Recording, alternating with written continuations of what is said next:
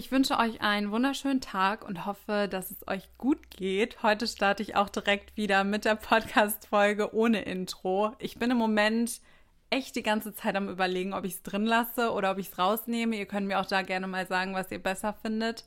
Aber heute gibt's nochmal eine Podcast-Folge ohne Intro, dafür aber mit Jana als Interviewgast und ich habe mich so sehr gefreut, dass sie zugesagt hat und dass sie sich die Zeit genommen hat. Jana war Teil der neunten Staffel Germany's Next Topmodel, vielleicht kennt der ein oder andere unter euch sie daher, hat total schöne rote lange Haare und wir haben ein bisschen über die Modelwelt generell gequatscht. Sie hat ihre ehrliche Meinung geäußert in Bezug auf ganz viele Themen. Also es wird eine sehr spannende Podcast-Folge und wir haben auch ein bisschen über das Thema GNTM generell gequatscht. Also, wenn euch das Thema interessiert, freuen wir uns, wenn ihr jetzt dran bleibt. Und ich wünsche euch ganz viel Spaß bei der Podcast-Folge. Herzlich willkommen zu einer neuen Podcast-Folge. Diesmal mit einem ganz besonderen Gast. Ich freue mich sehr, die liebe Jana bei mir im Podcast zu haben. Jana, stell dich gerne einmal kurz vor für alle, die dich nicht kennen. Hi, moin. Ja, ich freue mich sehr dabei zu sein hier heute, so kurzfristig. Ich bin Jana. Ein paar von euch kennen mich vielleicht auch von Social Media. Äh, ich teile mit Miriam, dass wir beide bereits im Fernsehen waren bei Topmodel. Bei mir ist es allerdings schon sieben, acht Jahre her. 2013 haben wir gedreht. Und ja, damals gab es auch noch kein keine sozialen Medien so wirklich. Das kam bei mir alles erst viel später, als ich Flugbegleiterin wurde und mittlerweile auch äh, Pilotin und darüber so ein bisschen bei mir auf meinem Kanal erzähle. Ja, und der eine oder andere hat da vielleicht schon ein bisschen was von mir gesehen. Ich wohne in Berlin und momentan sitze ich, wie ihr alle, wahrscheinlich auch zu Hause. Ja, da sitzen wir alle im gleichen Boot. Ich finde das total witzig. Du hast gerade gesagt, zu deiner Zeit war das mit Social Media noch gar nicht so. Hattet ihr keinen Account? Wart ihr auf Facebook da aktiv? Also bei uns war das so, es gab, es gab keinen äh, Instagram-Account, auch wie man das heute kennt mit diesen ganzen blauen Haken und das auch Topmodel selber, also GNTM, diese Seite praktisch super viel Werbung macht und Werbepartner und ständig irgendwas postet. Es gab alles durch die Brand weg überhaupt nicht. Es gab ein nicht mal, also ich glaube, wir hatten zwei Leute, die überhaupt einen Instagram-Account besaßen. Und damals war echt noch Facebook so das Thema, wobei Facebook gefühlt auch gerade noch neu war. Also wir hatten dann halt so Facebook-Seiten, aber das war jetzt auch nicht so der Shit. Generell war das ganze Thema noch, ja, irgendwie sehr reduziert. Wir hatten auch einfach damals diese mediale Aufmerksamkeit noch nicht. Also heute ist es ja so, bevor eure Staffel gestartet ist, äh, da wusste ich ja gefühlt schon irgendwie, wer die Top 15 ist. Also das ist ja irgendwie mhm. total crazy, wie die Leute, die sich dann da irgendwie dran setzen und versuchen rauszufinden, wer da jetzt irgendwie weitergekommen ist und so, durch die ganzen Medien total einfach geworden. Und das hatten wir alles nicht. Und dementsprechend hatten wir auch nicht so viel mediale Aufmerksamkeit um unsere Person. Man kann sich das gar nicht mehr vorstellen. Also wenn ich jetzt mal überlege, GNTM dann ohne den Social Media Account, ohne das Ganze drum und dran, was vorher auf Social Media stattfindet. Das macht ja so viel aus und finde ich verrückt, dass es bei euch dann gar nicht so war. Aber stimmt, aber Instagram halt auch noch nicht so groß. Ja, ja, ich habe auch das Gefühl, ähm, wenn ich zum Beispiel so Stories von euch so gesponserte sehe, die ihr dann irgendwie abdrehen müsstet, musstet, äh, man merkt ja schon sehr, was da für eine Kaufkraft irgendwie hinter ist, auch hinter den ganzen Produktplatzierungen und euren Werbepartnern. Und es verliert sehr an Persönlichkeit. Also das ist so meine Emotion. Ich finde diese Staffel zwar angenehmer auch als ähm, wie vorherige, also wenn man jetzt so in den Jahren zurückschaut, aber ich merke einfach, dass mir diese, ähm, diese Kommerzialisierung auch von Fernsehsendungen gehörig auf den Keks geht. Und das ist auch der Grund, warum einfach Fernsehen in den letzten Jahren so abgenommen hat und alle nur noch Netflix und Amazon Prime und so machen, weil es halt einfach total anstrengend und nervig ist. Da bist du nicht die Einzige, die es so sieht. Also ich gucke es ja auch also mit meiner Familie und hole mir da auch Feedback von meinen Freunden ein und das ist durchweg. Vertreten Sie deine Meinung? Muss halt auch. Ich meine, ja, das ist halt einfach, ähm, das kannst du ja auch nicht anders. Ich meine, die müssen ja die Gelder irgendwie reinkriegen, ne? Und das, was ja. eben äh, Netflix und Co. dann irgendwie durch monatliche Kosten machen, machen, macht das Fernsehen halt durch Werbung. So ist das halt naja, hat alles auch seine Daseinsberechtigung. Aber kommen wir mal zurück zu dir. Kannst du vielleicht einmal kurz so deine Geschichte als Model erzählen? Hat es bei dir bei GNTM angefangen oder hast du dich klassisch vorher beworben? Hattest du vorher schon Erfahrung? Also bei mir war es so, dass ich ähm, vor GNTM bei keiner Agentur unter Vertrag war, sondern lediglich damals entdeckt wurde beim Friseur. Da habe ich eine Freundin abgeholt eigentlich nur und die haben zu der Zeit ein Haarmodel gesucht für eine ähm, Meisterschaft. Und mhm. ja, da kamen wir dann irgendwie ins Gespräch und dann habe ich so ein bisschen mit Haarmodel-Zeug angefangen. Und die haben dann damals, also die von dem Friseur, die Besitzer, die beiden Frauen haben dann zu mir gesagt, ey, du müsstest eigentlich mal zu Topmodel gehen. Und wie gesagt, wenn man früher gesagt hat, du müsstest mal zu Topmodel gehen, hatte man nicht direkt diesen Influencer-Gedanken im Hinterkopf, weil das gab es noch nicht. Ähm, es hatte also noch ein bisschen mehr mit dem klassischen Modeln zu tun. Und irgendwie war das dann so bei mir im Hinterkopf. Und damals gab es dann Castings in Hamburg. Da war ich dann mit meiner Mama shoppen. Da habe ich mich dann beworben.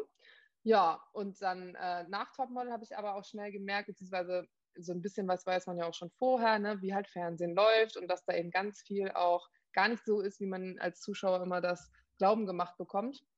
Und habe mich dann auch schnell von der Agentur getrennt und habe mich dann ganz klassisch bei einer großen Modelagentur oder bei mehreren Agenturen beworben und habe mir dann eine ausgesucht und habe dann eigentlich erst das richtige, echte Modeln angefangen, damals dann äh, bei Luisa Models.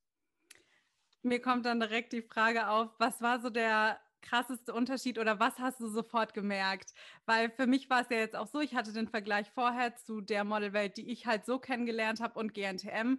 Und auch wenn ich es vorher schon wusste, fand ich es nochmal krasser zu sehen, dass da ja, also das eine hat ja nicht viel mit dem anderen zu tun. Das sind zwei Welten einfach, zwei unterschiedliche Branchen. Der Fokus liegt auf anderen Sachen bei GNTM. Was ist dir aufgefallen oder warst du schockiert? Hast du irgendwie was anderes erwartet? Also erstmal muss man ja sagen, du sagst es schon ganz richtig, das sind zwei unterschiedliche Dinge, denn das eine ist eine Fernsehproduktion, die einfach als Überthema Modeln hat, aber ansonsten nichts mit Modeln zu tun hat. Und das andere ist halt ein Beruf, der damit einhergeht, dass du eben gewisse Aufgaben in diesem Beruf erfüllen musst und gewisse Faktoren mitbringen musst. Und da fängt es am Anfang schon an. Bei GNTM wirst du halt nach Persönlichkeit gecastet, natürlich auch nach Optik, aber es geht darum, wie gut ist der Fit für eine Fernsehsendung und äh, bei dem normalen Modecasting wird erstmal aufs Äußerliche geguckt und danach vielleicht, ähm, wie ist dein Charakter. Ich hatte deine eine Podcast-Folge auch angehört mit deinem ehemaligen Booker, ähm, wo er irgendwie gesagt hat, die Persönlichkeit muss auch irgendwie fitten oder irgendwie so, äh, fand ich eine schwierige Aussage, aber im, in den Grundzügen hat er natürlich recht, dass auch das irgendwie passen muss, aber das kommt erst recht weit hinten in dieser ähm, Schlange. Und da geht es dann mit den Castings und Jobs ja weiter. Also bei Topmodel bekommst du da einen Kunden vorgesetzt und bist dann da mit fünf, sechs Mädchen auf einem Casting. In einem echten Casting, du weißt es selber, bist du mit 50, 60 Mädchen und das ist dann schon irgendwie die dritte Runde gefühlt. Und der Vorentscheid, wo irgendwie eine Marketingagentur oder so auf die Modelagentur zukommt und sagt, ja, wir brauchen das und das Mädchen und das machen sie bei 20 Agenturen und da bist du dann irgendwie in der engsten Auswahl. Also das allein ist ja schon ganz anders, ne? Oder dass du zu Jobs gefahren wirst und die Castings irgendwie selber machen musst und so. Das ist ja bei Topmodel alles nicht anders, was ja auch nicht so sein kann, denn du kannst ja nicht während einer Fernsehproduktion äh, sagen, so, äh, tre wir treffen uns dann da hinten. Das haben sie zwar auch mal gemacht, wie so eine Art Challenge, dass dann die Mädels alleine den Weg finden mussten. In irgendeiner Staffel gab es das mal, aber das ist ja eher die Ausnahme. Und der Fernsehsender hat ja auch eine Verantwortung in dem Moment für die Mädels da, die auch minderjährig sind und so. Äh, von daher, ja, ganz andere Welt. Und ähm, ich glaube, die Mädchen, die vorher schon bei einer Agentur unter Vertrag waren, wenn die jetzt nicht wie heutzutage sagen, mein Ziel ist es auch, so ein bisschen entweder Kontakte zu knüpfen oder auf Social Media ein bisschen besser vertreten zu sein, dann wüsste ich nicht, warum du zu GNTM gehen sollst. Weil wenn du schon bei einer Agentur unter Vertrag bist, hast du alles, was mit der echten Modelrealität äh, zu tun hat, schon längst gewonnen. Auf jeden Fall. Es ist halt eine Erfahrung, die man nochmal dazu gewinnt. Das war auch bei mir so. Natürlich bietet GNTM dir eine Plattform. Menschen werden auf dich und das, was du auch immer machen möchtest, aufmerksam. Wäre ja auch gelogen. Ich fände das auch blöd zu sagen, ja, ich gehe jetzt zu GNTM nur, um Model zu werden, weil wenn es dir wirklich nur darum geht, Model zu werden, gehst du halt nicht zu GNTM. Das ist ja keine Modelschule oder eine Modelagentur, wo du es lernst. Ja, das stimmt. Das ist auch das, was ganz viele, glaube ich, immer nicht sehen, dieses Lernen. Ähm, wir hatten damals eine Staffel, die recht stark war, danach auch im Business. Also wir hatten Ivana beispielsweise, Anna, Julina, die sind ja auch alle in Paris und London und so später gelaufen. Also mhm. wir hatten schon eine recht hohe Rate an Mädels, die danach auch gearbeitet haben.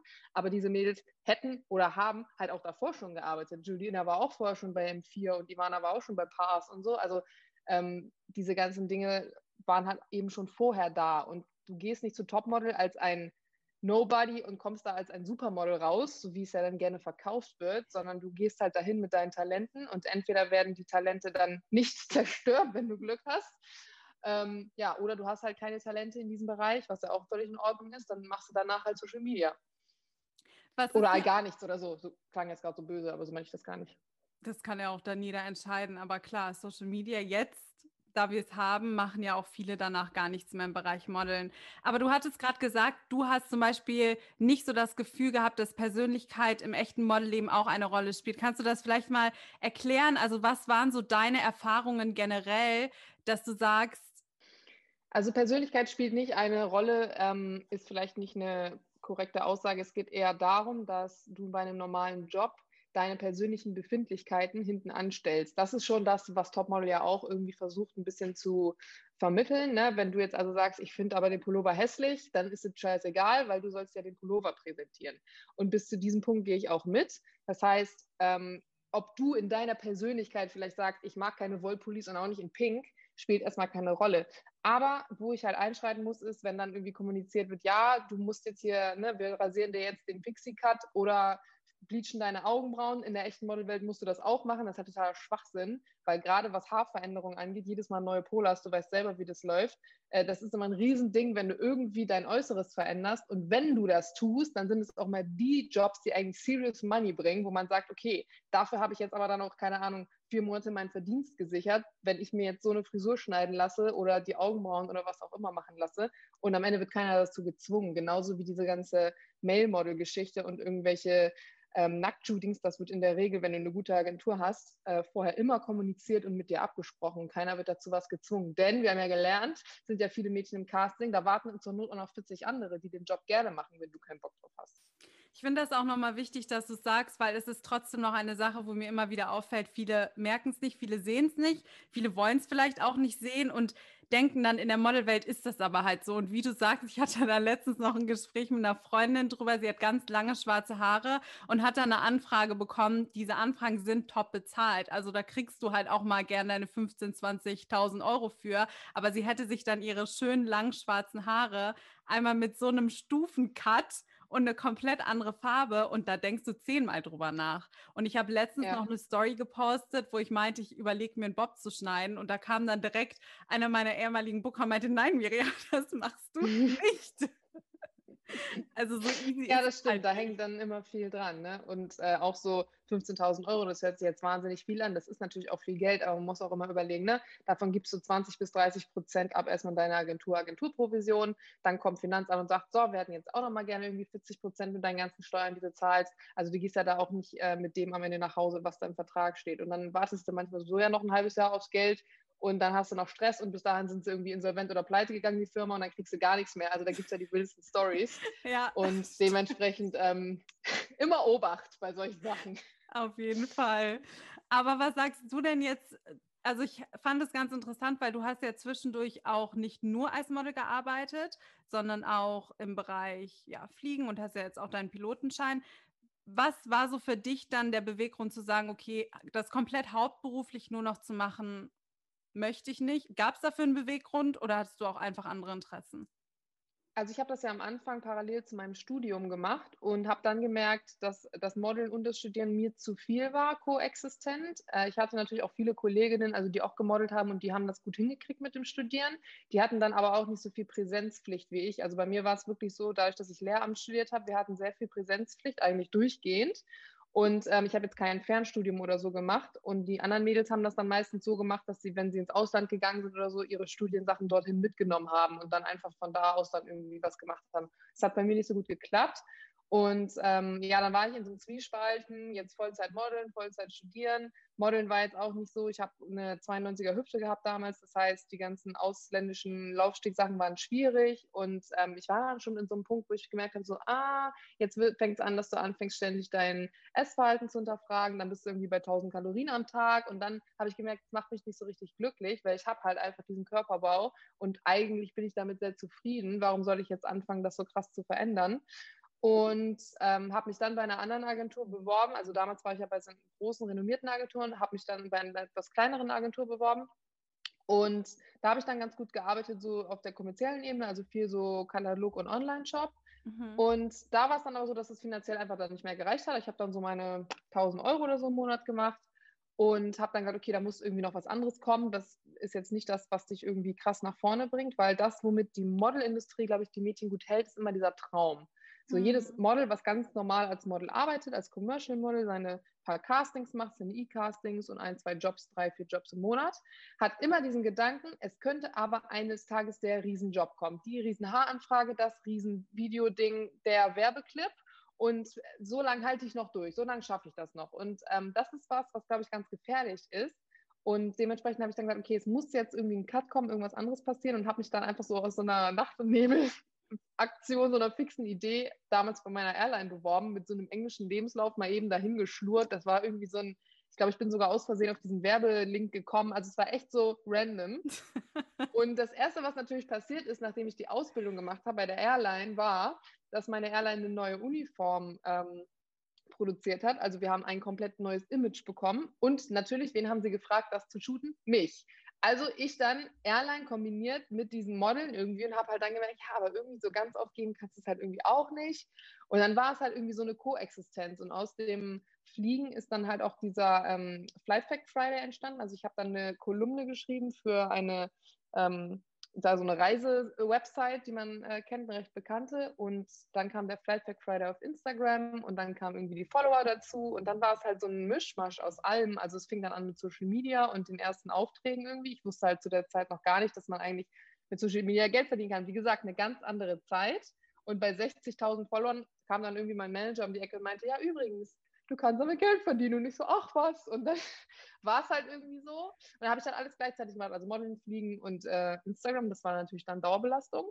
Und dann wurde mir die Entscheidung eigentlich abgenommen, als meine Airline in die Insolvenz, äh, Insolvenz gegangen ist, dass ähm, ich dann halt entscheiden musste, okay, was machst du jetzt? Gehst du zurück zur Uni, bewirbst du dich bei einer anderen Airline, dafür musst du aber pendeln, weil die einzigen, die zu der Zeit eingestellt haben, war Lufthansa in München und äh, Frankfurt und ich habe in Bremen gewohnt.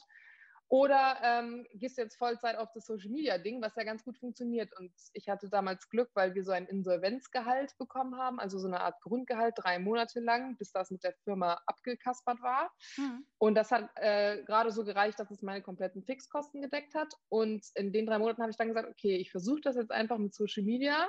Und wenn ich da 100% meine Energie drauf investiere, gucke, was passiert, weil vorher war es halt echt so, ich bin teilweise nachts um zwölf von irgendwelchen Events gekommen in Hamburg, um dann um vier wieder aufzustehen, um fliegen zu gehen. Und dann war ich irgendwie 14 Stunden fliegen und kam wieder und dann musste noch eine Insta. Manchmal habe ich morgens um drei Insta-Stories gedreht. Das muss ich mir überlegen. Oh, das war, ja, und dann habe ich halt echt gemerkt, so auf den drei Monaten, okay, es funktioniert, es hat gut geklappt.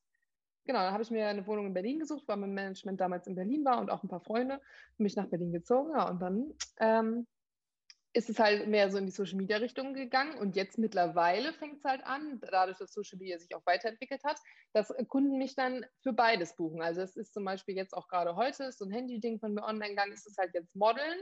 Heute war zum Beispiel dann Vogue in Kombination mit einer Commercial-Kampagne auf Social Media für ein Handy und dann war halt das Modeln zusammen mit der Social Media Leistung und das ist ja auch was, was man im Business so sieht, dass es immer mehr auch in der Modeindustrie wichtig wird, wie viel Follower du hast. Ne? Oh, also ja. da steht jetzt immer so Body Mass und dann kommt irgendwie noch dein Name und vielleicht, wo du irgendwie gerade gebased bist und dann kommt auch schon, ah, und so, so viel Follower auf Instagram ist auch ein extremer Türenöffner. Ist halt nur das, was ich jetzt mitbekommen habe. Ich hatte schon den einen oder anderen Kunden, der dann zu mir meinte, ja, Miriam, du und noch zwei andere Models waren in der Auswahl. Du hattest die meisten Follower, wir konnten uns nicht entscheiden, also haben wir dich genommen. Weil es natürlich ja. so ist, dass der Kunde sich auch erhofft, dass du was postest und demnach ja. sofort auch Werbung dann für das Ganze machst, ne?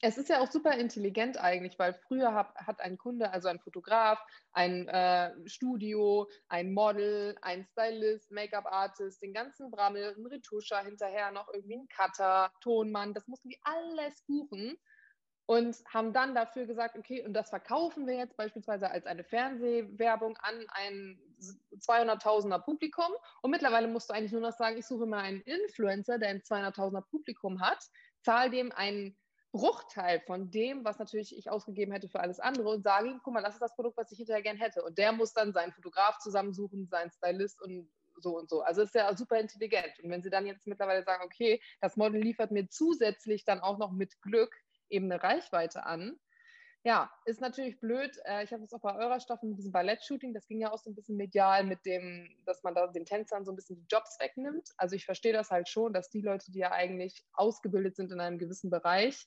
sagen, wenn jetzt Influencer alles anfangen zu machen, dann ist es halt irgendwie total blöd für uns, weil wozu machen wir das?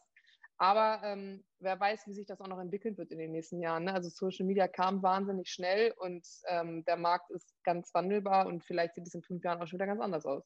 Auf jeden Fall. Da tun sich sehr schnell verschiedene Dinge, aber wir werden es sehen. Was würdest du denn jetzt sagen, um einen kleinen Cut hier reinzubringen? Ich versuche noch meine Fragen hier, die ich noch vorbereitet habe, alle unterzubringen. Was würdest du denn sagen, sollte man unbedingt wissen jetzt für die Mädels, die mit dem Modeln anfangen? Worauf sollten sie sich einstellen? Was muss man wissen, bevor man diesen Job vielleicht auch hauptberuflich macht? Ich würde sagen, man muss flexibel sein, sollte ein gutes Körpergefühl haben und auf jeden Fall belastbar. Ich glaube, letzter Punkt ist das, was die meisten unterschätzen. Ja. Es ist ja leider dann nicht so wie bei Topmodel, dass du dann da einfach auf dem Hochhausdach mit einer fancy Robe fünf Minuten hingehst und dann ist durch, wo Heidi immer sagt, Stress, Stress, du hast nur noch drei Minuten. Es ist nämlich das komplette Gegenteil in der Regel, wenn du deine normalen Jobs machst. Du kommst halt morgen um acht ans Set und dann stehen halt deine Kleiderstangen mit deinen 200 Teilen vorne, hinten, links, rechts und dann viel Spaß. Und dann stehst du da halt deine 10, 14 Stunden und shootest die halt durch und es ist eigentlich eine komplett monotone Arbeit. Also nicht immer. Du machst auch Magazine, du machst auch Editorials, bla bla bla. Aber ich sag mal, das, was ja so der Standard ist, also ne, irgendwie Online-Shop, das ist halt was, was, was nicht viel damit zu tun hat, dass du jetzt da super fancy und glamorous life lebst, sondern einfach deinen Job machst. Und da musst du halt schon belastbar sein. Du hast da jetzt nicht da noch zwei Stunden Mittagspause zwischendurch und da kommen nicht noch tausend Leute und fragen, kann ich irgendwas für dich tun, sondern du machst da halt deinen Job, so wie alle anderen auch, und danach gehst du halt nach Hause. Und diese Flexibilität setzt natürlich voraus, dass wenn dein Booker anruft und sagt, ey, du hast eine Option für übermorgen und die ist aber in der Türkei, also das war so das, was ich am extremsten hatte. Mein Booker rief Donnerstag an, kannst du morgen in die Türkei fliegen für Women's Health, irgendwas, das war im November, irgend so eine Sommerkampagne. Nicht so, ich muss gucken, wer meine Katze füttert, aber ja. Und das dann, also es hat dann auch geklappt. Also wir sind dann auch irgendwie drei Tage da gewesen. Und witzigerweise ist es genau das Hotel, in dem mein Freund jetzt mittlerweile immer seine ähm, Auslandstrainingslager hat. Total lustig, habe ich letztens auf Fotos dann festgestellt.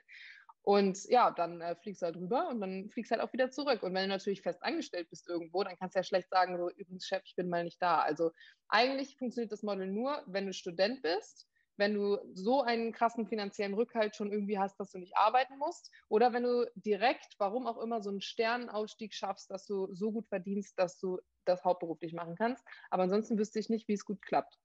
Also Freundinnen von mir haben schon eine ganze Zeit lang beides gemacht. Eine Freundin von mir hat sogar eine Ausbildung gemacht parallel.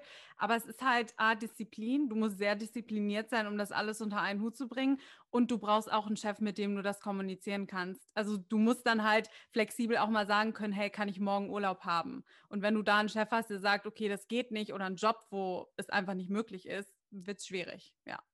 Ja, und wenn du natürlich deinen Urlaub dafür opferst, kommst du am Ende natürlich irgendwann da raus, dass du dann deine 20 Urlaubstage verbraten hast. Und wenn du am Ende des Jahres total ausgebrannt bist und sagst, ich würde gerne mal Urlaub, sagt der Chef, ja, aber du, du hast deinen ganzen Urlaub verbraucht, um zu modeln. Ähm, das hältst du vielleicht auch ein, zwei Jahre durch oder so. Aber ähm, wenn man das mal ein bisschen länger macht, dann gehst du da schon irgendwann auf den, auf Zahnfleisch. Da muss man auch immer auf sich selber aufpassen. Du hast das auch schon in irgendeinem TikTok mal, glaube ich, gesagt. Die Branche ist ja sehr hart und ähm, so wie wir mittlerweile beispielsweise uns Gedanken machen über unsere Sprache und wie Sprache auch Macht ist und Menschen verletzen kann, das ist irgendwie in der Modeindustrie so gar nicht angekommen. Mhm. Da ist es dann halt so, she's too big oder nee, du bist zu, bei mir heißt es dann immer so, ähm, was sagen wir mal, zu exotisch. Hörst du vielleicht dann auch öfter so, ne, mit roten Haaren und so. Und ähm, ja, nee, das passt dann hier nicht. Und mh, hm, naja, da muss man dann halt irgendwie auch mit lernen, umzugehen. Das kann halt auch nicht jeder. Meine Mutter beispielsweise war am Anfang immer so, wenn ich eine Absage bekommen habe für einen Job, ja, warum haben Sie denn abgesagt? Ich, ja, weiß ich nicht, weil es halt nicht gepasst hat. Ja, aber warum denn? Hast du nicht gefragt? Ich sage, nee, Mama, du fragst nicht jeden Kunden jedes Mal, warum es nicht geklappt hat. So, warum hast du dich bei H&M für das T-Shirt entschieden, nicht das andere? Also da rechtfertigst du dich an der Kasse ja auch nicht. Und das muss man auch erstmal, glaube ich, aushalten können.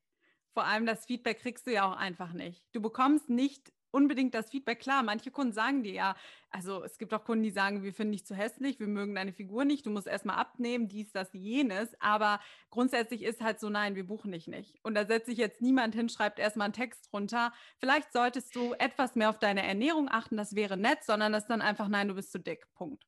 Es hat ja aber auch nicht immer was mit einem persönlich zu tun, muss man ja auch dazu sagen, Stimmt, sondern ja. man kennt das vielleicht selber, wenn man, ich vergleiche das jetzt einfach mal, durch einen Möbelkatalog geht und die Sachen an sich sind alle total schön, aber man hat ja eine genaue Vorstellung, wie möchte ich beispielsweise mein Zuhause einrichten? Zum Beispiel, ich sage jetzt, mein Balkon soll im Boho-Style sein. Dann passt da ja kein schwarzes Lackregal hin, obwohl das schwarze Lackregal vielleicht auch schön ist. Aber dann ähm, entscheidet man sich für was anderes und so ist es im Job ja auch. Die Kunden wissen halt, was ist die Message, wie soll das irgendwie hinhauen und dann passt man halt nicht immer rein. Auf jeden Fall, das stimmt. Hast du denn schon negative Erfahrungen als Model gemacht oder was war so die negativste Erfahrung für dich als Model? Hm, ich glaube, der Druck, was äh, Körperideale angeht, tatsächlich. Also bei mir war es halt so, ich glaube, ich, glaub, ich habe angefangen mit einer 83, 62, 93 und dann mhm. war halt immer so öh, die 93, also beim Modeln immer dein Hüftmaß, das misst man ja an der dicksten Stelle des Po's und wenn das eben über 90 ist, kannst du halt eigentlich gleich vergessen. Und dadurch, dass ich aber obenrum schlank bin, ich habe auch ein A-Körbchen, so ich bin generell eigentlich schmal, ähm, passte das dann halt nicht zusammen. Ich habe dann beispielsweise viel zu lange Haare auch gehabt, also meine Haare waren halt perfekt für so Haarjobs, aber wieder nicht für Fashion. Mein Gesicht ist eigentlich Beauty, aber überhaupt nicht editorial-mäßig. Mein Oberkörper ist Fashion, mein Unterkörper ist Commercial. Also alle Teile von mir passen in irgendeine Schiene, aber das Ganze passt nicht komplett irgendwo rein. Und somit hatte ich halt immer das Problem, dass ich eher so wenn die Kunden etwa genau sowas wie mich gesucht haben, dann habe ich halt gute Jobs bekommen, aber es muss halt dann auch genau passen. Und die Mädels in Deutschland arbeiten ja eher so, ich sag mal, dieses typische Mädchen von nebenan wird halt sehr oft gebucht. Ja. Und da habe ich oft das Feedback gekriegt, weil halt diese Hüfte dann das krasseste war, so mit 93 Jahren, Mensch, ne, die Hüfte, die Hüfte, die Hüfte, weniger Zentimeter. Und der Standardsatz war dann so von einer meiner Bookerinnen damals, die anderen Mädchen schaffen das auch mit einem Harzer Käse und einem Apfel am Tag. Und das war halt so, pff, knallt dir halt so jemand vor den Kopf. Und dann äh, bist halt manchmal, ich meine, ich war auch noch jung irgendwie, ich war so 19, 20. Da denkst du halt teilweise wirklich noch eine Zeit lang drüber nach, das zu machen. Und ich hatte auch einen Personal Trainer und so. Da hat sich damals meine äh, Abneigung gegen Sport entwickelt. Aber ist ja wohl ähm, nicht der richtige ja. Weg dann eigentlich. Nicht so richtig, nö, aber ja, das war dann halt so. Aber es hat dann irgendwie auch noch anders geklappt mit der anderen Agentur. Nicht ganz so groß gedacht, nicht ganz so in die große Modeindustrie, in die große Welt, dann ging es auch aber nicht jeder wird eben das super krasse, mega erfolgreiche Runway-Mädchen und macht die Chanel und Prada-Kampagnen und auch damit muss man halt einfach dann umgehen. Ist auch cool. Also ich finde es total cool, wenn Leute sagen, das ist mein Ziel, aber man muss sich halt überlegen, welchen Preis bin ich bereit dafür zu zahlen. Und zum Beispiel, selbst wenn ich die Größe hätte, für mich wäre es es nicht wert zu sagen, ich esse ein Stück Käse und einen Apfel am Tag da habe ich auch schon die krassesten Stories gehört von Freundinnen, die dann in Mailand waren und das würde mich einfach nicht erfüllen. Also dann bleibe ich doch lieber beim kommerziellen Bereich, der deutlich offener ist und wo du das Ganze jetzt nicht so unbedingt oft zu hören bekommst. Also ich hatte das damals in Istanbul. Ich habe eine Zeit lang in der Türkei gearbeitet und ähm, da war das nämlich noch so, dass die Hüfte nicht so problematisch war. Da hatte ich ein Mädel auch aus der Ukraine und die hat immer einen, so ein, aber riesengroß muss man sagen, einen riesigen Smoothie am Tag gehabt. Den hat sie sich morgens immer gemixt in so eine große Flasche, ich würde sagen so anderthalb Liter ungefähr. Und das war ihr kompletter Tagesbedarf. Die hat nichts anderes, nichts ungeraucht wie ein Schlot. Aber diese Flasche so. Und dann, der hatte, glaube ich, 700 Kalorien. Und dann ist sie halt abends immer noch ins Gym gegangen und hat halt so lange trainiert, bis sie 700 Kalorien verbrannt hatte. Das heißt, sie ist jeden Tag ins Minus gegangen. Du kannst dir nicht vorstellen, was diese Frau für eine Laune hatte jeden Tag. Die war unausstehlich nicht. Oh, Und du hast es halt auch gesehen, ne? Die sah halt nicht mehr gesund dünn aus, sondern die sah halt wirklich richtig, äh, ja, richtig, ähm, so, so wie, kennt man das, wenn so, so Leichen, die eingefroren waren, wenn du die rausholst, wenn die Haut auch schon so ledrig wird und oh. so. Also nicht nur verhungert, sondern wirklich unschön. Aber das war die, die am besten gearbeitet hat. Das war so. Ja, schade. Schade leider, dass es so ist. Aber da muss sich dann auch in der Industrie generell was verändern. Hauptsächlich bei den Designern, weil die sind ja diejenigen, die die Models so buchen. Und dann mhm. müssen die Agenturen mitziehen. Davor wird sich wahrscheinlich nicht wirklich was tun. Und deswegen, ich würde sagen, meine Abschlussfrage jetzt passend dazu an dich. Was sagst du? Also, wie vielfältig findest du ist besonders die Fashion-Industrie überhaupt? Man sagt ja immer Diversity hier, wir wollen mehr Maße, wir wollen mehr Größengewicht, alles akzeptiert. Findest du, das ist wirklich so? Ich glaube, dafür muss man sich vorerst die Frage stellen, was bedeutet denn Diversity? Und das ist, da fängt es nämlich schon an, weil die meisten das irgendwie falsch interpretieren. Diversity bedeutet nicht, dass ich etwas, was nicht dem vorgegebenen Standard entspricht, in den Standard reinpacke und dann sage, guck mal, wir sagen jetzt, das ist Standard, sondern Diversity bedeutet, ich kann alles von allem nehmen und alles wird auch gleich gesehen als gleich. Das heißt, das, was bei Topmodel ja diese, diese Staffel passiert, zu sagen, ich habe jetzt fünf diverse Leute, die eine hat knallrote Haare, die andere ist transgender, die nächste hat Mobbing-Erfahrung und die dritte ist irgendwie plus size und ich rede nur über die und dann mache ich Diversity, das ist das komplette Gegenteil, sondern Diverse bedeutet eigentlich, alle können irgendwie zusammen sein, ohne dass eine Person rausgepickt wird, weil sie diverse ist. Und dementsprechend ist es auch wie in der echten Industrie, es ist eigentlich noch viel zu wenig. Den Leuten wird es gerne so vorgegaukelt, dass, boah, wir haben jetzt hier drei Plus-Size-Models und deswegen ähm, hat sich die ganze Industrie verändert. Aber wenn du das prozentual anguckst, dann ist immer noch der große Teil, der einfach Skinny-Models ist. Und gerade so die In-Betweenies, die haben ja eine richtig schwere, ja, ein richtig schweres Standing, würde ich sagen, ja. weil so In-Betweenies, so die, die, ich sag mal, die großen 36, 38, 40er, die passen nirgendwo rein. Die sind halt so breit für Skinny, aber sind auch noch keine Curvies oder Plus-Size. Und das muss halt einfach normal werden, weil das ist halt die Standardfrau. Und ähm, ich finde, es gibt so Online-Shops, so Aces zum Beispiel, merke ich das momentan ganz krass, ohne jetzt hier Werbung machen zu wollen, aber die machen das schon ganz gut momentan, dass sie eben auch nicht mehr Pickel retuschieren, Falten zeigen, ja. behaarte Achseln, ähm, breite Mädels so auch, die gar nicht irgendwie eine Körperform irgendwie haben, auch keine Sanduhrfigur. Und das finde ich eigentlich ganz gut, weil es für uns normaler wird, denn am Ende sehen wir ja das als Schönheitsideal an, was uns immer wieder vorgegaukelt wird. Und wenn es ja. einfach normal wird, auch eben ne, Haare zu zeigen, Falten, Pickel, dann wird es vielleicht auch bei uns im Kopf einfach mal neu verankert. Und das wäre, glaube ich, schon wünschenswert. Ist auf jeden Fall ein toller Ansatz und da hast du vollkommen recht. Also es ist einfach so und dann ja wird für ganz oft so blöd es sich auch anhört, aber für die Quote hast du dann halt jemanden dabei, auch jetzt unabhängig von GNTM, sondern auch in der normalen Modelwelt, hast du dann eine Person, die ein bisschen curvy ist, hast du jemanden, der etwas dunkler ist, hast du jemanden, der etwas südländischer aussieht, aber das ist dann alles nur, um es mal abgebildet zu haben, gefühlt. Aber ja, ich äh, stimme dir da zu 1000 Prozent zu. Diversity sollte wirklich so, wie Diversity gemeint ist, in der Modewelt stattfinden und nicht dieses vorgegaukelte, wir tun mal so als mhm. ob. Ja, absolut. Ja, ich würde sagen, dann sind wir auch schon am Ende der Podcast-Folge. Ich versuche die immer so ein bisschen auf eine halbe Stunde zu reduzieren. Es hat mich sehr gefreut. Ich fand auch deinen Input, den du hier gegeben hast, ist Gold wert, auch mit Sicherheit für die Mädels, die jetzt zuhören. Und danke, dass du da warst. Es hat mich sehr gefreut und ich bin gespannt. Falls jemand Fragen hat oder weiteres, schreibt uns gern. Ne? Genau, und vielleicht nennst du auch nochmal deinen Instagram-Account kurz, wo die Mädels, die hier auch folgen können. Ich markiere ihn aber eh auch nochmal in der Beschreibung. Genau, mein Account heißt genauso wie ich auch heiße, also Jana Heinisch, nur mit einem Punkt zwischen den beiden Namen. Super, dann hab noch einen wunderschönen Tag. Du auch. Ja, also ich würde mal sagen, eine sehr spannende und coole Podcast-Folge. Ich hoffe, ihr seht das genauso und hattet Spaß beim Zuhören. Ich freue mich wie immer über euer Feedback. Also schreibt mir auch gerne mal und lasst mir euer Feedback auch bei iTunes da in den Bewertungen. Da freue ich mich auch immer sehr drüber. Und wenn ihr immer auf dem Laufenden gehalten werden wollt, wenn ihr Tipps, Tricks, Insights in Bezug auf die Modelwelt generell hören möchtet, freue ich mich natürlich auch, wenn ihr den Podcast abonniert. Dann seid ihr immer auf dem neuesten Stand oder der Model Coaching Unterstrich Seite auf Instagram folgt. Auch da gibt es immer News. Und wenn ihr generell auf dem Laufenden gehalten werden möchtet, was Model Workshops oder Model Coachings und Projekte, Aktionen angeht, dann hinterlasst mir auch sehr, sehr gerne eure E-Mail-Adresse in der Newsletterliste. Da habe ich, wie ich in der letzten Podcast-Folge auch schon gesagt habe, extra einen Button jetzt auf meiner Homepage www.miriam-modelcoaching.com installiert, organisiert, wie auch immer man es nennen mag. Aber lasst mir dort gerne eure E-Mail-Adresse da und dann verpasst ihr nichts mehr. Und ich wünsche euch jetzt noch einen wunderschönen Tag und freue mich dann auf nächste Woche.